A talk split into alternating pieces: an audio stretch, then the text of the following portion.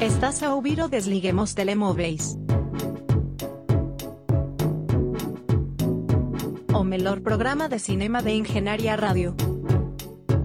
Com José Pedro Araújo e Marco Teixeira.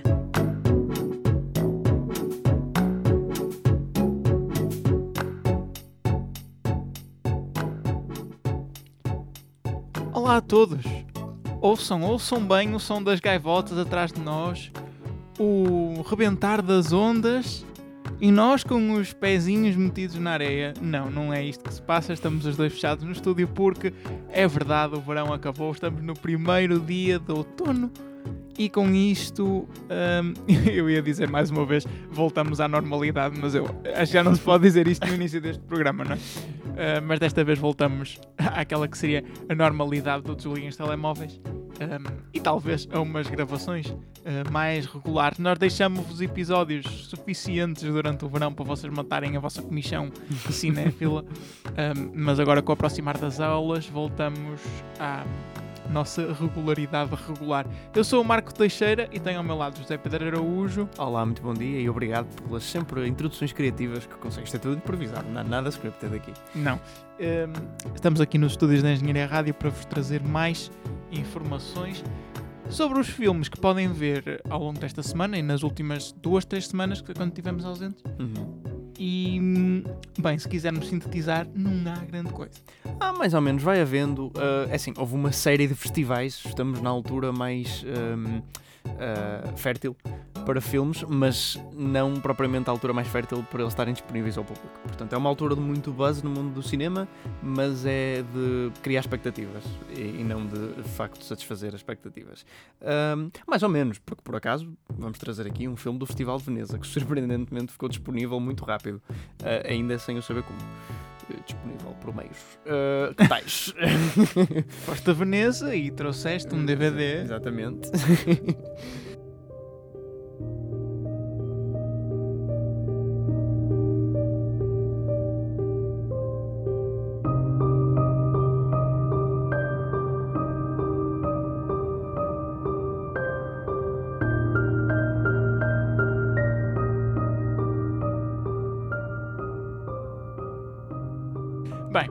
começamos por Malignant, para não sair muito do tema.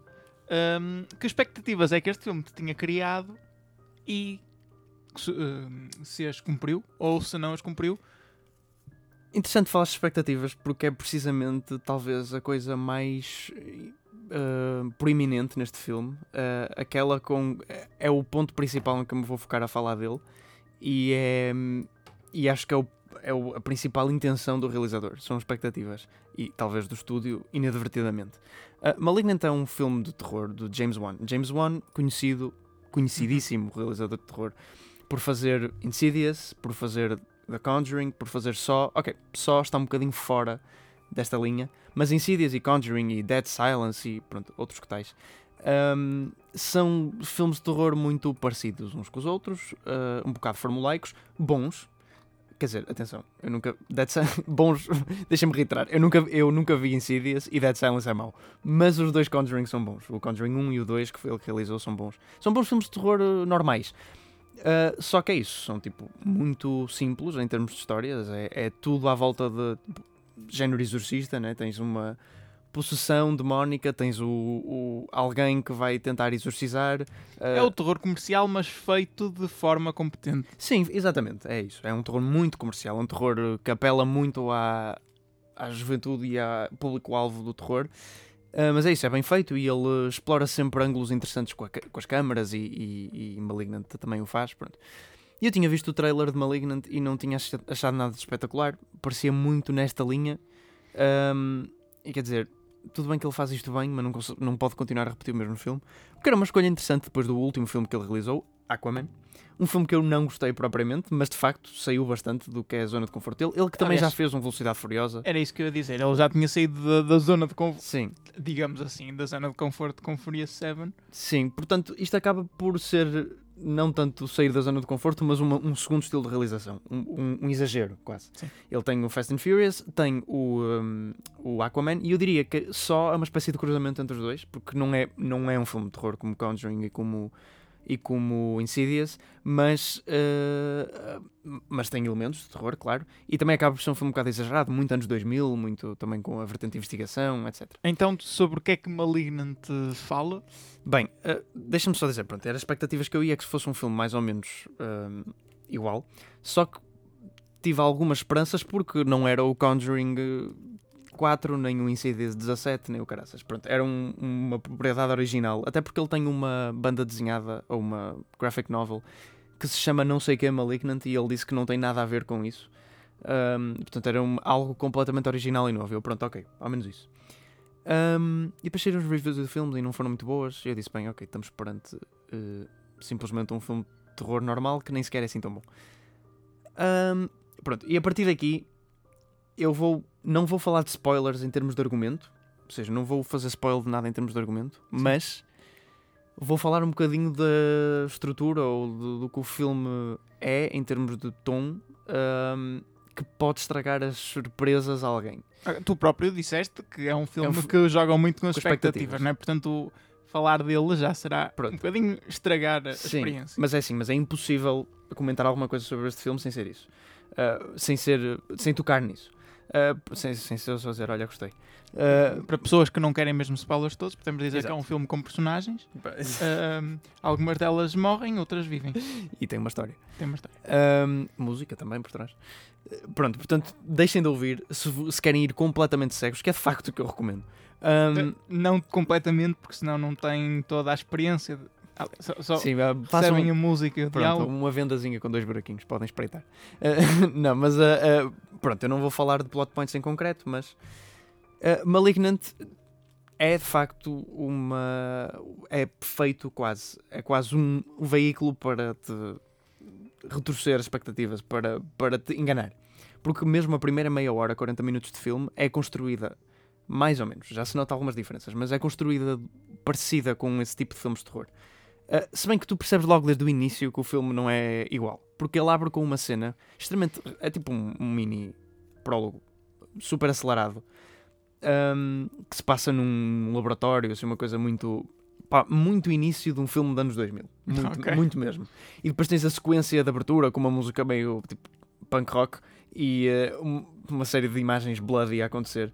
Muito foleiro. Uh, parece que estás a começar a ver NCIS ou assim.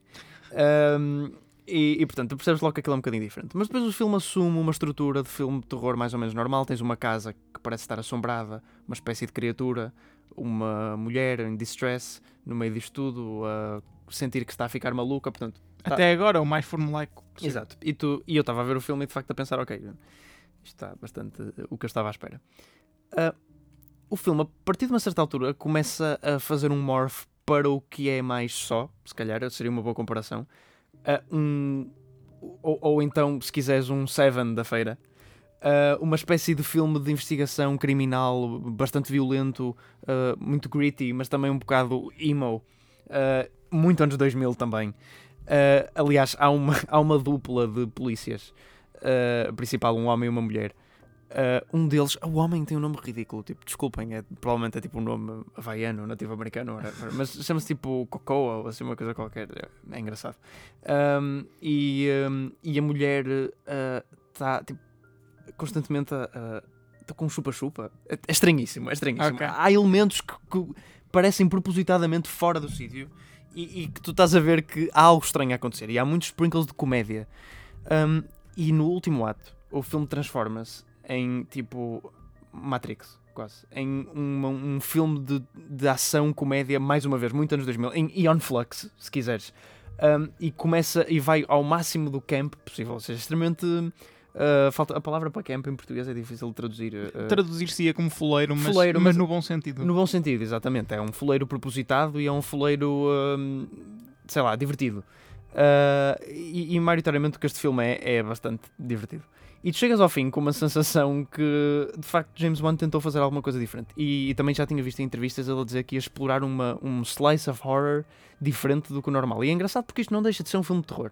Apesar de ter bastante comédia, bastante ação. Comédia. Não é comédia, tipo, cenas de personagens a fazer piadas umas com as outras intercaladas com cenas assustadoras, tipo, como se fosse um filme da Marvel a tentar ser assustador e cómico ao mesmo tempo. Não, é comédia situacional porque é tão exagerado às vezes. Um, Ok. E comédia em retrospectiva, porque o, o, o primeira meia hora, 40 minutos de filme que tu viste, que se assumia como muito sério, como um filme normal do James Wan, na verdade foi um bocado só para te despistar. O que é engraçado, e, e um, pronto, claro que este filme é um bocado um, gimmicky.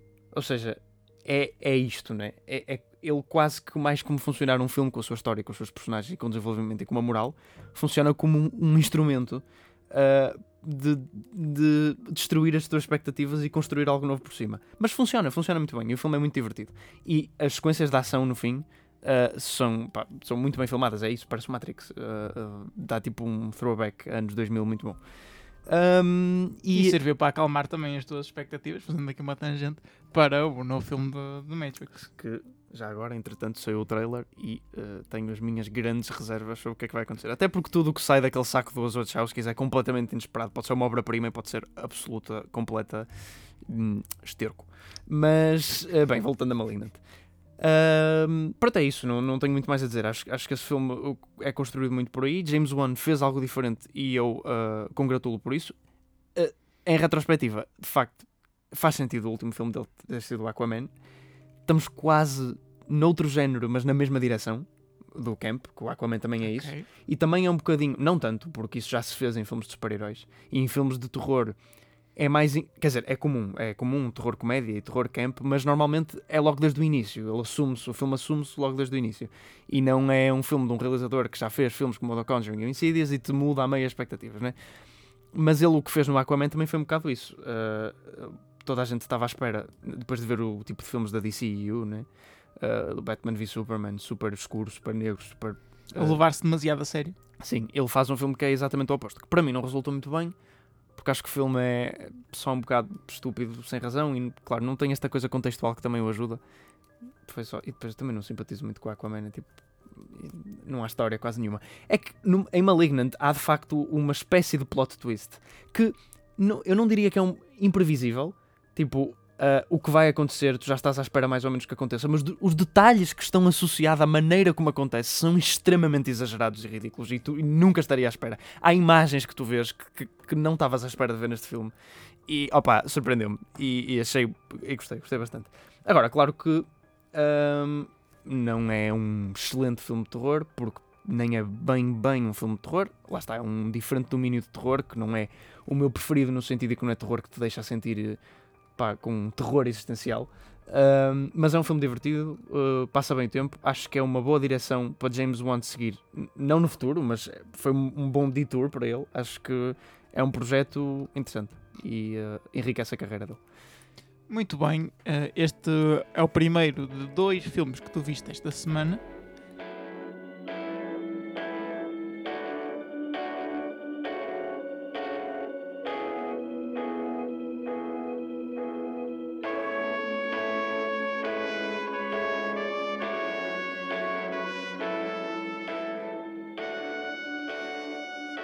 Passamos agora para The Card Counter, outro dos filmes que ao longo das últimas semanas tem tido maior tração.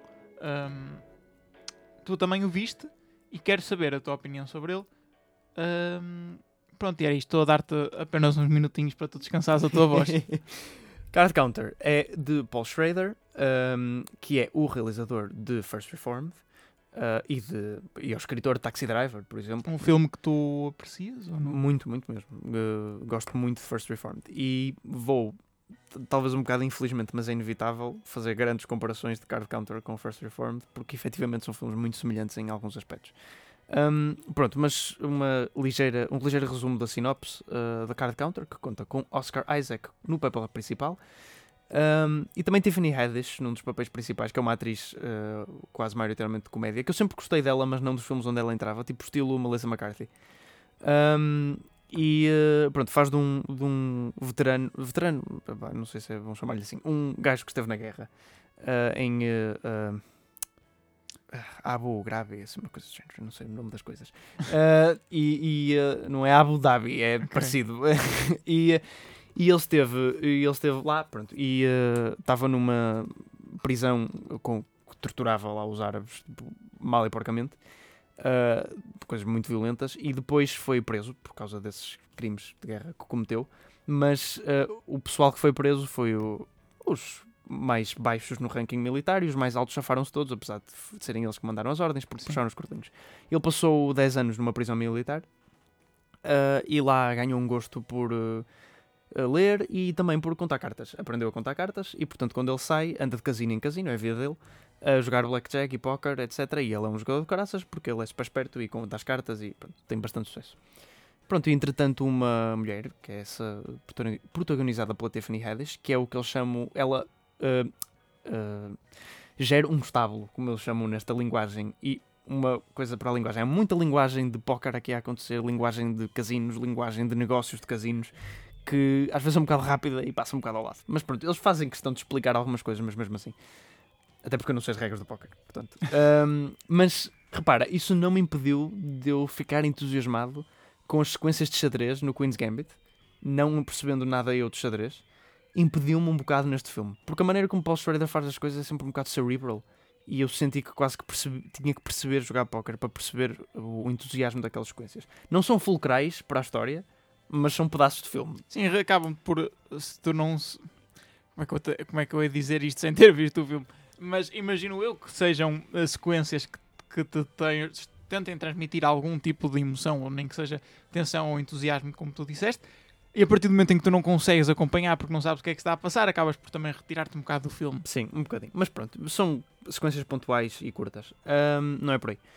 Ah, pronto, e Oscar Isaac é convidado por esta personagem de Tiffany Haddish para ah, ser uma ela é uma espécie de uma financiadora dele e, e mete-o nos torneios e pronto, dividem o dinheiro, etc. Então, isso de gerir um estábulo é precisamente isso: é mandar as pessoas a determinados. Sim, exato, no fundo. E, e ele ahm, ah, no início está relutante, depois acaba por aceitar porque quer ajudar um miúdo. ahm, protagonizado pelo Ty Sheridan, um ator que eu, tam- eu não sou particular fã e neste filme também não me convenceu. É o principal do Ready Player One, um filme que eu também não sou particular fã. ahm, que é filho de um desses que foi condenado, tal como esta nossa personagem principal, e acabou por suicidar, esse, o pai dele. E ele quer vingar-se de um dos eh, pá, coronéis, whatever, majores, uh, que devia ter sido preso e não foi, que é protagonizado pelo Willem Dafoe, que curiosamente tem tipo 10 minutos de screen time. Uh, pronto, e eles querem, ele quer vingar-se dele. E eles acabam, pronto. um, este, a personagem de Oscar Isaac acaba por sentir alguma empatia por ele e alguma, um desejo de vingança também. E, e pensa em embarcar, às vezes não, pronto, está um bocado duvidoso, isso continua ao longo do filme. Uh, Porquê que o filme é bastante parecido com First Reformed? Primeiro, visualmente, é. Mas isso é uma coisa boa, não tenho nada contra. First Reformed é um filme lindo. Card Counter, pá, acho que não, não tem enquadramentos tão bons, mas é muito bem filmado na mesma.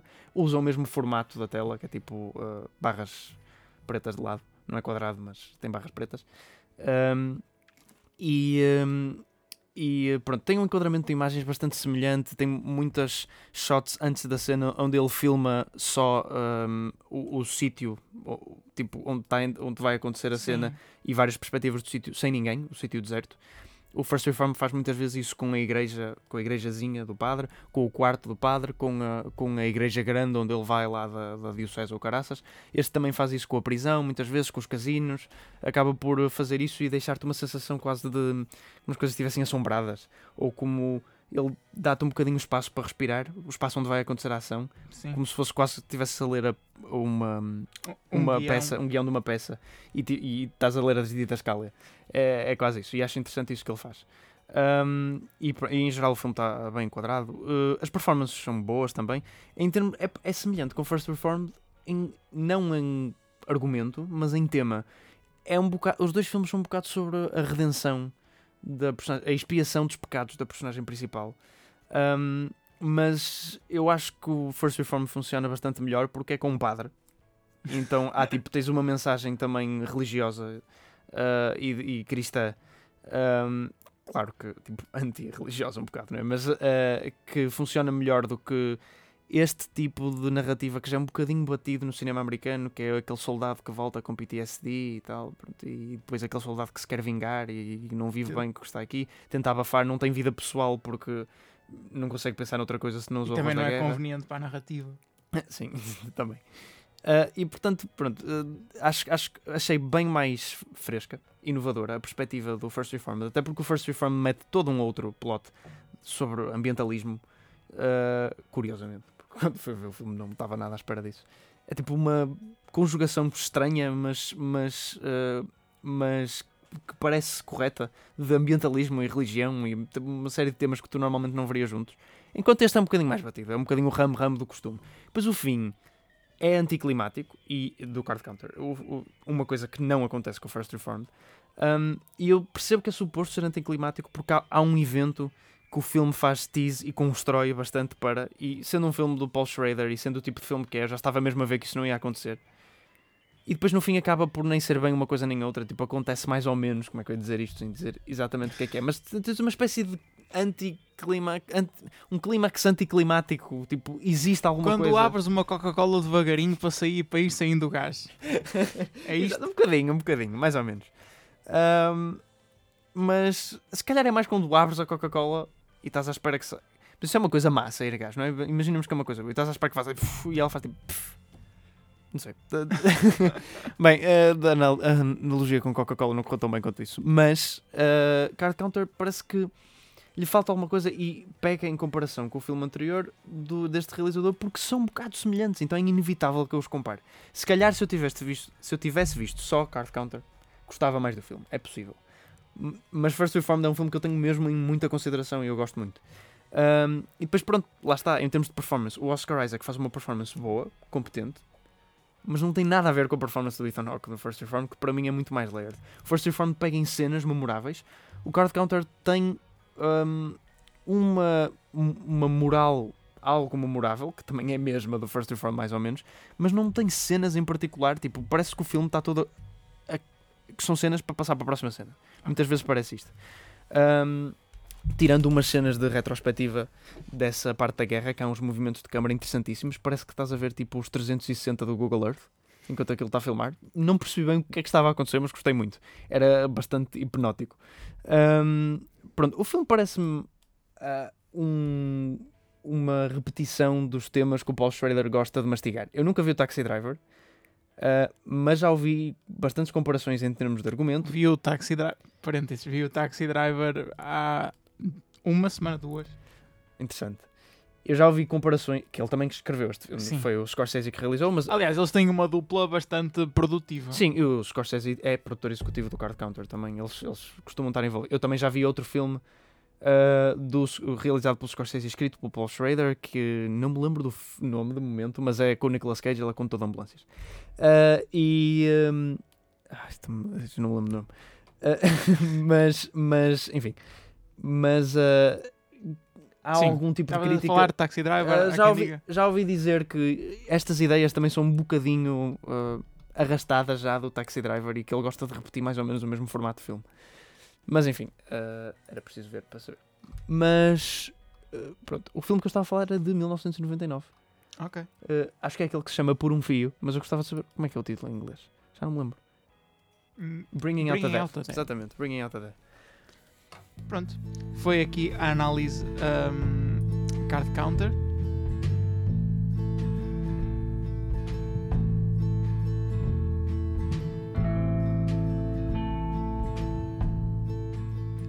Nós somos um programa de cinema, mas de vez em quando abrimos sessões, até porque esta, esta acho que, que é válida. É. Não é como falamos de, quando, como quando falamos de Eurovisão ou do Festival da Canção ou coisas assim, ou de Cristina Ferreira. Uh, Já não falamos há muito tempo. Ela anda tem andado calminha.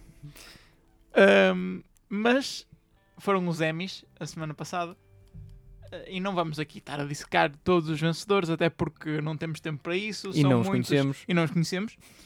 Mas tu uh, começaste a ver uma série chamada Mayor of Easttown, que também teve presente, foi nomeada alguma das categorias dos Emmys, uh, e aproveitamos esta ocasião para que tu possas dizer um bocadinho do que tu achaste. Um, pronto.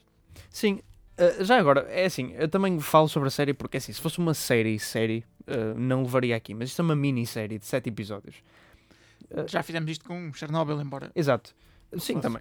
Era 5 episódios, esta é 7, não é sem grande diferença. E é uma minissérie que quase de certeza absoluta só será uma temporada. Uh, é um modelo que a HBO segue muito. Uh, e eu acho que são passíveis de ser uh, faladas num programa de cinema porque tem, a maioria delas tem também, mas isto não é só das minisséries, é das séries da HBO em geral, tem a qualidade de, de cinema, são equiparáveis. Um, tem o elenco de cinema, porque Mare of tem Kate Winslet, quer dizer, uh, isto há uns anos atrás era muito difícil de se ver. Estrelas com o calibre de Kate Winslet a entrarem em televisão, mas. E, aliás, nos Emmys, a maior parte das categorias de melhor ator, melhor atriz foram ganhas por atores e atrizes que já são muito reconhecidas no mundo do cinema. Sim, e isso acaba por acontecer cada vez mais. Quer dizer, basta olhar para Big Little Lies, já agora também uma minissérie muito boa, pelo menos a primeira temporada, a segunda é um bocado duvidosa, um, na HBO, que conta com Reese Witherspoon, Laura Dern, Nicole Kidman, tipo, são nomes sonantes que entraram em montes de filmes, são atrizes com Oscars, as três, acho eu, sim, têm as três Oscars. Uh, tipo, é, é peso, eles, eles, eles trazem nomes pesados. Uh, Sharp Objects também, que é uma minissérie muito parecida em algumas coisas com Mara Vista, com Amy Adams. Mas isso não tem tanto a ver com o prestígio, penso eu, de entrar numa série, de entrar num filme. Acho que tem mais a ver com o sítio onde está o dinheiro e cada vez mais nos últimos anos sim, temos sim. assistido a um shift do o dinheiro vai para os serviços de streaming e as pessoas preferem ver, acho eu, em geral, séries nos serviços de streaming do que filmes. Pelo menos o buzz que se cria das coisas que estão nos serviços de streaming raramente é, é buzz de filmes. Sim, sim. Consigo-me lembrar de duas ou três sessões, mas normalmente cria-se buzz de séries. As sim. pessoas dizem, ah, tens que ver esta série da Netflix ou esta série da HBO. Claro, eu concordo, mas também o dinheiro migra para aí, o prestígio migrou para aí, porque há uns anos atrás, não há uns anos, há uns 10 anos atrás, não havia deste tipo de, de prestige TV. Havia eventualmente uma série ou outra que ficaram clássicos, tipo Os Sopranos, né? que, que, era uma série que era tipo Twin Peaks, que são séries que têm qualidade de realização acima do, do, do que era normal, mas o resto da televisão era muito básica e, e, e notava-se uma clara diferença entre o que era televisão e o que era cinema em, em estilo. E depois havia o eventual uh, autor, como o Kielzowski, lá, como é que se diz, que realizou o decálogo uh, para a televisão, pronto, a, eventual migração, mas agora, aliás, que vivemos um fenómeno que se chama de Peak TV, que é que há tão boa televisão ao tanto, a, a, simultaneamente que é impossível consumir tudo. Uh, e eu tenho visto cada vez mais séries Uh, e mesmo assim, tipo, as séries que me faltam ver. E tenho visto cada vez mais séries e, e, e devo dizer que quando eu prefiro ver filmes, porque opa, costumam ser ah, uma experiência diferente. Uh, as séries nunca são tão experimentais, nunca são tão. Um, porque a partir do momento onde tens que contar uma história em, dividida já em, em, várias horas, em muito tempo, Sim. tens que tens que sempre. As séries são diferentes umas das outras, mas é óbvio, mas tens que sempre criar algum tipo de afetividade com a série. Sim, e... não, podes, não podes contar uma história, por exemplo, ao estilo de como o Gravity faz eh, ao longo de, Sim, de uma temporada claro. inteira, né? Por exemplo, as pessoas vomitam Exato. todos os dias. Por exemplo, e, e tens sempre que ligar, criar alguma ligação, ligação afetiva com os personagens, com a própria da série, e eu não acho que isso seja necessário para gostar de um filme, por exemplo. Tipo, há filmes que eu vi, não criei nenhum tipo de afetividade com o filme porque nem era isso que era suposto fazer e gostei do filme na mesma. Bem, mas uh, andando em frente, uh, é, um, é um formato e, e Mare of Easttown, para falar agora um bocadinho efetivamente da série, é uma série de investigação tipo quase whodunit, uh, não é whodunit porque não, não é porra meio cómico e tal, mas é, tens um, um homicídio, uh, tens uma small town, é, é, um, é, uma, é uma coisa muito vista já. Tens uma detetive, que é a personagem principal, tens uma série de personagens secundárias, toda a gente é suspeita, um, e tens a série a levar-te em várias direções para pensares que é uma pessoa, e depois para pensares que és outra pessoa, e depois chegas ao último episódio e há 500 twists antes de saberes quem é. Pronto, e mas... na verdade foram todos. essa, essa, essa seria realmente a Agatha Christie. Mas tens. Pronto, é, é um formato muito visto, mas é, é muito bem feito e é muito elevado pela, pela performance fantástica da Kate Winslet que ganhou o Emmy de melhor atriz numa minissérie e não Anya Taylor-Joy, como era dita que era uma das favoritas. Eu vi Queen's Gambit, Anya Taylor-Joy faz um bom papel, mas não tem nada a ver com a profundidade emocional que a Kate Winslet mostra aqui. De facto, ela mostra que é uma grande atriz, uh, o que é uma atriz de cinema. Desculpem a expressão, que agora se está a mudar cada vez mais, mas, mas na verdade era isso que se tinha, né? os, bons, os melhores atores estavam no cinema e os não tão bons na televisão. O que não é verdade, agora não acho nada verdade. Há excelentes atores que fazem papéis espetaculares na televisão que acabam nunca por migrar ao cinema e isso não lhe tira prestígio como, como atores. Mas enfim, mas Kate Winslet consegue, como já mostrou, vingar nos dois, nas duas frentes. Um, pronto, eu estou mais a fazer um comentário sobre filmes versus televisão. Achei que era mais adequado, mas fica a A recomendação, recomendação. de ver Mary Easttown. Também não posso falar muito sobre esta série porque, quer dizer, é um suspense, é um thriller, assenta muito no, no, no inesperado e o que é que vai acontecer. Ah, mas recomendo, ah, especialmente para quem gosta deste género de tipo investigação. ah, um, E para quem quer ver uma crime. série e não tem muito tempo, não é? Sim, sim, exato. A ver-se relativamente rápido. Mas é, mas é muito boa. E, tem, e o supporting cast também é muito bom. As personagens, apesar de só terem sete episódios para brilhar, estão bem escritas e as situações também. Ah, pronto, e tem uma boa, uma boa conjugação daquilo que também é muito comum neste tipo de séries, mas mais uma vez está bem executado, que é ah, andar para a frente no mistério e nas personagens envolvidas no mistério e a vida da personagem principal, a vida pessoal da personagem principal e da vida familiar, etc. Hum, pronto, e acho. E mesmo o setting. Elas são um bocado parecidas, estas séries da HBO, estas minisséries, isso tenho que dizer. São todas num tom um bocado cinzento. Já Chernobyl era, e Sharp Objects também é um bocado uh, cinzento azul. Uh, ainda por cima, esta série passa-se num sítio frio e parece que se passam todas em sítios frios. Um, façam tipo uma série no meio do Arizona, no deserto, para variar um bocadinho. Só para. Dividem, dividam Nomadland em. Não, não, episódios. não, não isso. Eu não sei se queres destacar alguma coisa dos Emmys. A fazer assim um, um apanhado. Pá, é assim, eu não. Eu devo dizer, eu, eu no, no que toca a minisséries e drama, eu ainda vi alguma coisa, ainda posso comentar. Drama, Crown limpou tudo. Tipo, da Crown limpou tudo. Eu nunca vi da Crown. A minha mãe vê da Crown, eu já apanhei a ver pedaços da Crown. De facto, parece uma boa série, mas daí a limpar os prémios todos. Quando havia nomeados, por exemplo, dos que estão nomeados para melhor série dramática, temos The Boys, que claro que nunca ia ganhar, porque é uma série de super-heróis. Mas é de longe a melhor série de super-heróis que eu já vi. Ahm, e é muito boa, Marco. Recomendo-te a ti e aos nossos ouvintes também.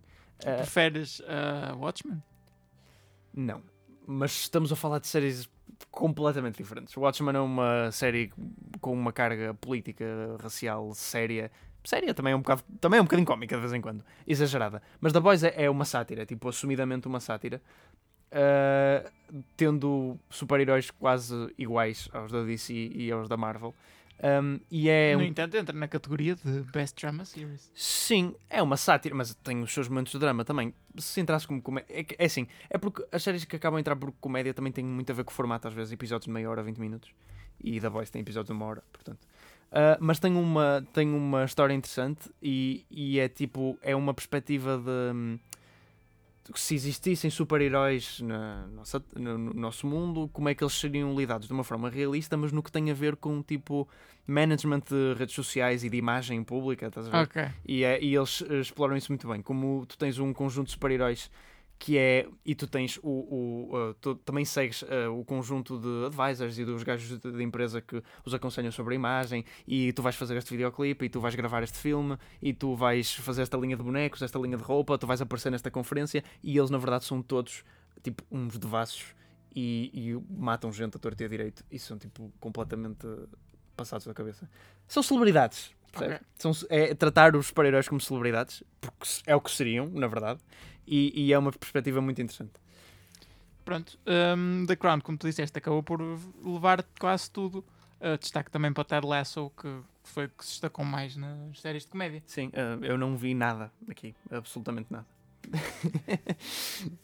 Acho que podemos encerrar aqui o programa desta semana. Foi um bocadinho mais reduzido porque, tal como eu disse no início, e tu disseste muito bem, aliás, seria incapaz de, de- de o dizer melhor que tu, hum, embora haja muito buzz de coisas que vão ficar disponíveis em breve, ou se calhar dentro de meio ano, ah, hum, não saiu uh, muita coisa ao longo destas últimas semanas, pelo menos aqui em Portugal.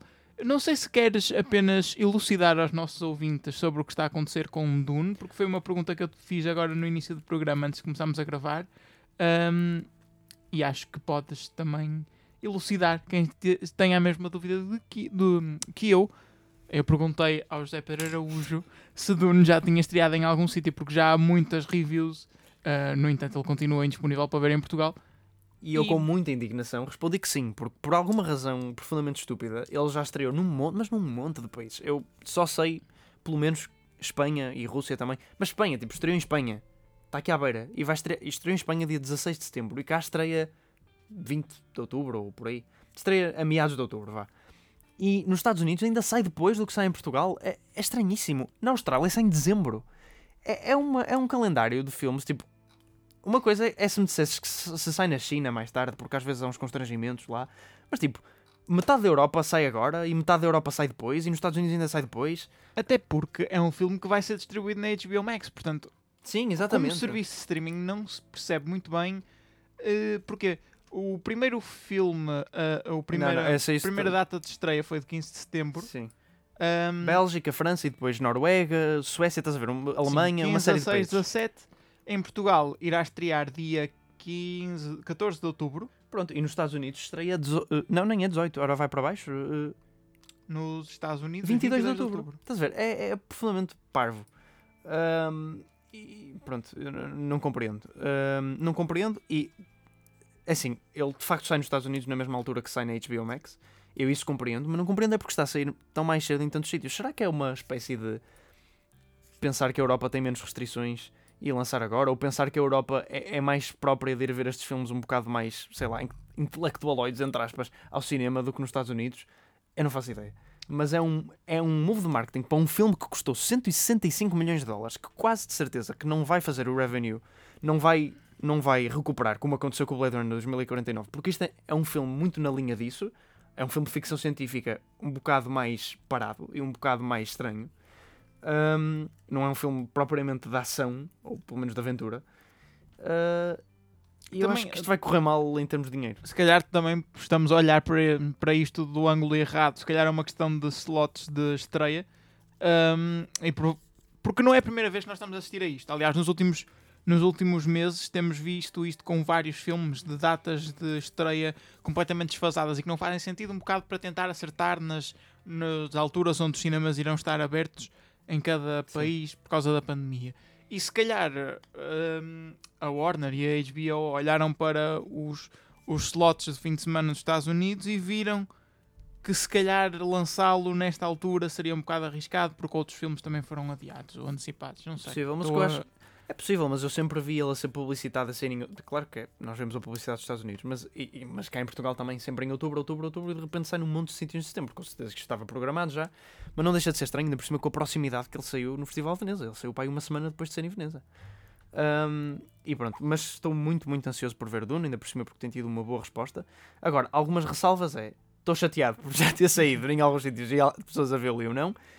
E isto é assumidamente aparece pelos vistos no- nos créditos iniciais já. Duas partes. É, isto é assumidamente uma parte 1, sem haver confirmação ainda que existirá uma parte 2.